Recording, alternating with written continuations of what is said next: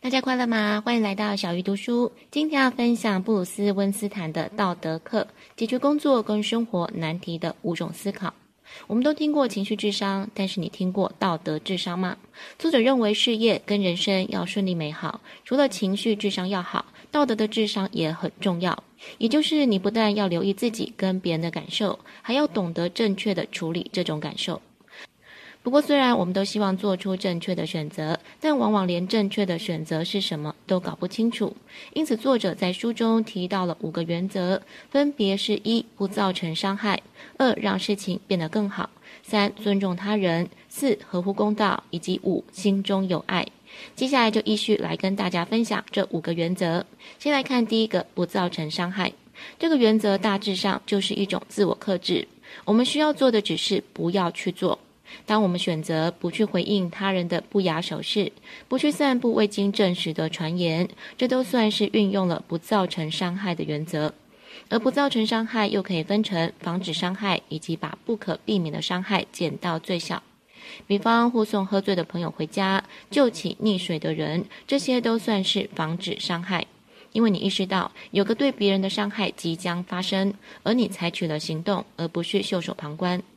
另外一个将伤害减到最小，比方跟恋人分手、部门裁员，或者是惩罚小孩，这些行为因为无法避免，因此这个时候就要问问自己，如何把伤害减到最小。再看第二个原则，让事情变得更好。这里作者提到一个很棒的重点，就是要让事情变得更好之前，其实你应该要先每天拨出时间，帮自己把事情变得更好。比方天天吃均衡营养的三餐，定期的运动或散步，小睡或是静思。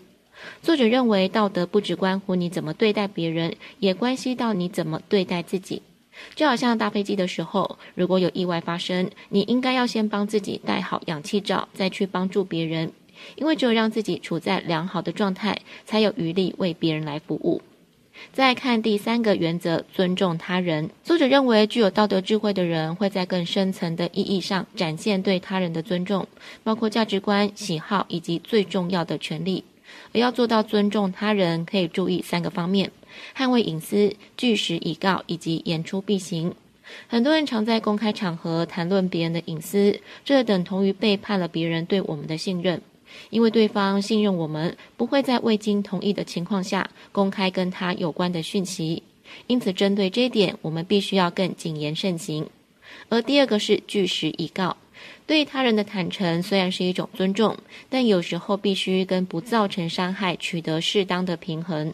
很多人常常说话不经大脑，虽然他觉得自己只是诚实，但是让人不愉快的言辞或是举动，很有可能会损害一段珍贵的情谊。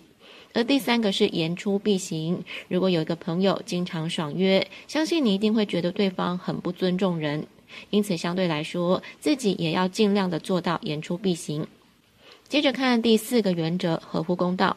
作者认为，公道的本质就是给别人应得的。你可能会想问，什么是别人应得的？作者提醒大家要视情况而定，但是有三点可以特别的留意。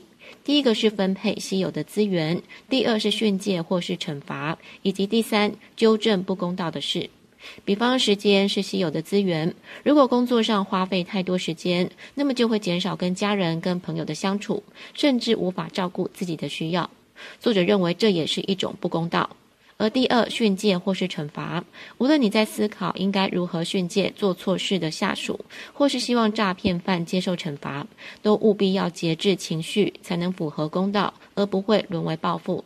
第三是纠正不公道的事情，比如有道德智慧的主管不会容许职场上有性骚扰的事情发生，但也不是只有身为主管才能纠正这种不公正的事情。最后来看第五个原则，心中有爱。